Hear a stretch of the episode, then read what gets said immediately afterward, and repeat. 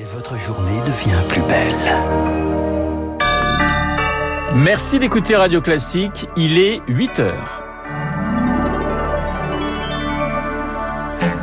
La matinale de Radio Classique avec Renaud Blanc. Et voici les titres du journal. C'est étouffant, la canicule s'installe, affecte nos organismes et font souffrir, vous le verrez, nos entreprises. Les forêts girondines, elles, sont en feu. Deux incendies toujours en cours. Un nuage de fumée visible depuis Bordeaux et 1400 hectares déjà brûlés. Et puis, on anticipe. L'éducation nationale dévoile déjà le protocole sanitaire dans les écoles pour la rentrée alors que les vacances ont à peine commencé.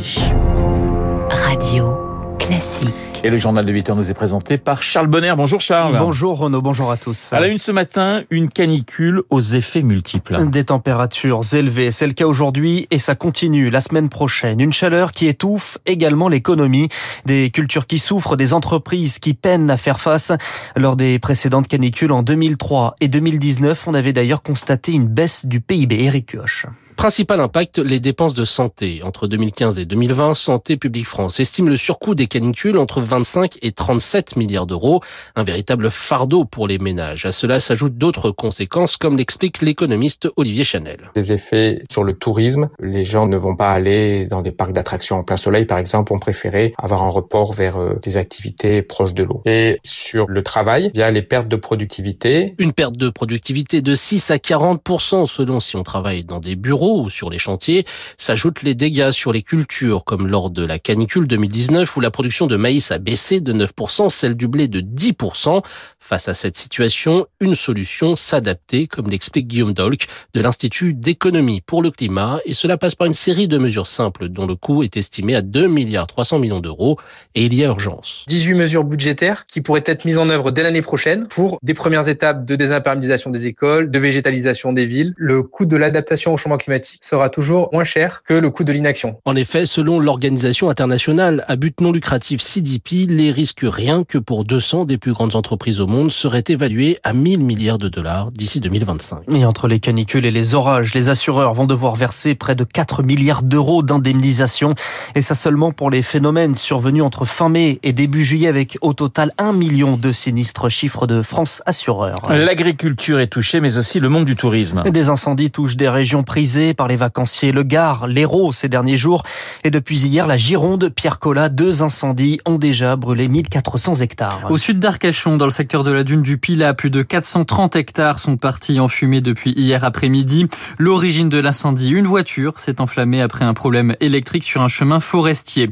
Des milliers de personnes ont été évacuées des campings au début de la nuit. Mais le vent tourne depuis hier et le, feu a, et le feu a encore fait demi-tour ce matin, continuant de ravager les forêts de pins. Le le, vent pose problème aussi plus à l'est, du côté de Landiras, plus de 800 hectares en cendres, des flammes de plusieurs dizaines de mètres. Là-bas aussi, des centaines d'habitants évacués. On s'organise sur place pour reloger ceux qui doivent partir et faire dormir un peu les pompiers qui ont lutté toute la nuit. Et des renforts d'autres départements sont attendus sur place. Annonce de Gérald Darmanin.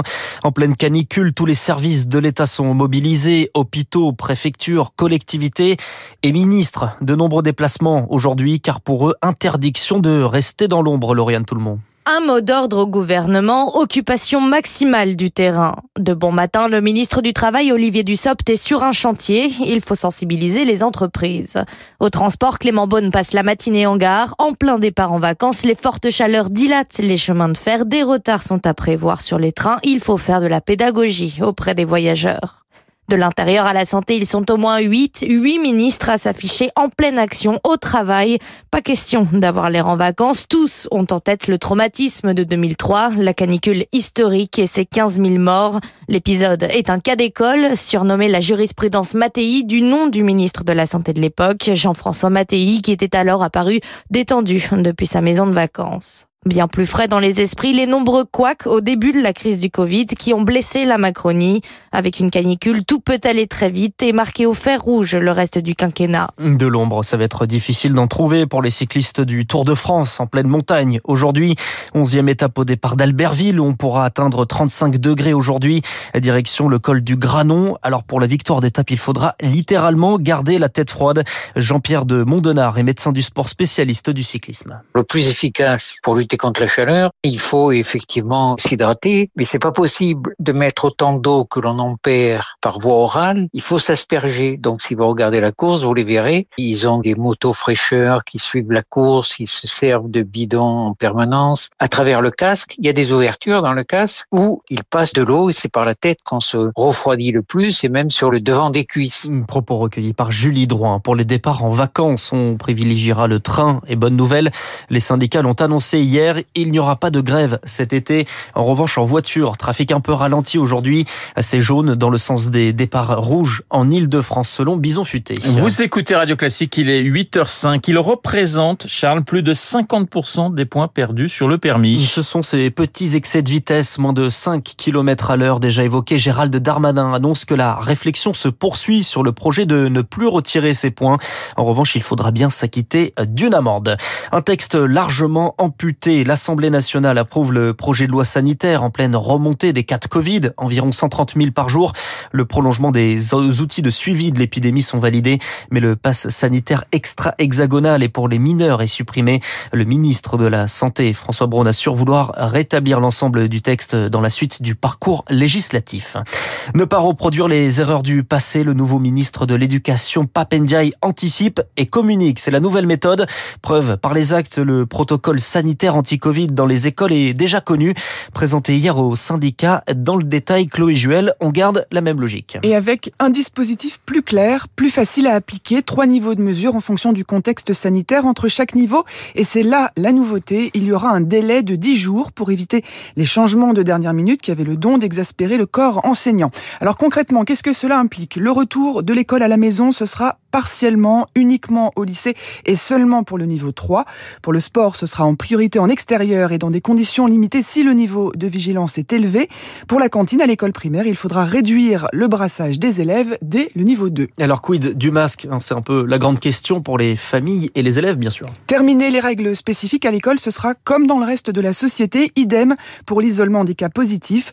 On arrête le contact tracing. Les cas contacts pourront donc venir à l'école avec un masque de préférence, comme on le fait aujourd'hui en entreprise. Fini aussi la campagne de tests salivaires. Enfin, quel niveau sera appliqué à la rentrée? Ça devrait être le niveau 1. Le ministère le confirmera fin août. Hum, Chloé Juel, merci Chloé. La justice se saisit. Le parquet national antiterroriste va enquêter après le communiqué du FLNC, le mouvement dépendantiste corse qui revendiquait hier 16 attentats contre des résidences secondaires, des entreprises de bâtiments et des véhicules de police. Charles, un peu plus de 50 000 migrants sont arrivés en Europe depuis le début de l'année. Un comptage réalisé par l'OIM, organisation liée aux Nations Unies. Cela représente seulement 0,01% de la population totale de l'Union européenne. Arrivés par les routes migratoires, des routes dangereuses où près de 1200 migrants sont disparus depuis le début de l'année.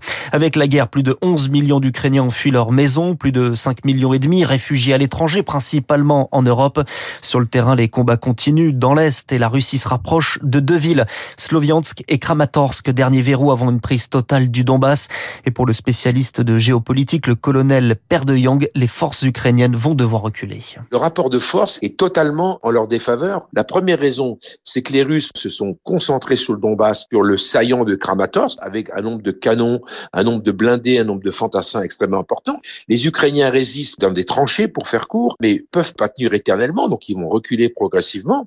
Et puis le deuxième point, c'est que les Russes continuent de bombarder régulièrement les villes sur l'ensemble du territoire ukrainien, Kiev, Kharkiv, Mykolaïv ou bien Odessa. Et donc ça, ça interdit aujourd'hui aux Ukrainiens de renforcer le front du Donbass avec des forces prélevées éventuellement au nord ou au sud du pays. Un propos recueilli par Anne Mignard sur la question des exportations du blé ukrainien par la mer Noire. Une réunion se tient aujourd'hui entre Russes et Ukrainiens, réunion à Istanbul avec des représentants turcs et de l'ONU. Le président du Sri Lanka a fui le pays. Il est arrivé cette nuit aux Maldives. Gotabaya Rajapaksa promet de démissionner aujourd'hui après des manifestations en fin de semaine dernière et l'envahissement du palais présidentiel. Ils sont huit à vouloir s'installer au 10 Downing Street. Huit candidats déclarés officiellement pour succéder à Boris Johnson, Premier ministre britannique démissionnaire. Le nom de son successeur sera connu début septembre. Et puis l'organisation des Jeux Olympiques se précise. Les épreuves de basket se joueront à Lille pour les phases qualificatives, puis à Bercy pour les finales. Le handball va donc se jouer dans le parc des expositions. Le CIO doit encore valider ses choix annoncés hier, alors qu'Emmanuel Macron fera un point avec tous les acteurs sur l'organisation des JO le 25 juillet prochain. Merci Charles. Charles Bonner pour le journal de 8 heures. On va eh bien souhaiter un joyeux anniversaire, figurez-vous, à Harrison Ford, 80 ans aujourd'hui. Qui nous écoute Qui nous écoute certainement, un charpentier à ses débuts. Il a fait des travaux chez George Lucas et Francis Ford Coppola. C'est comme ça qu'il a pu euh, décrocher quelques films. Les Aventuriers de l'Arche perdue, Witness, Le Fugitif, Blade Runner et bien sûr, bien sûr, la saga euh, des Star Wars.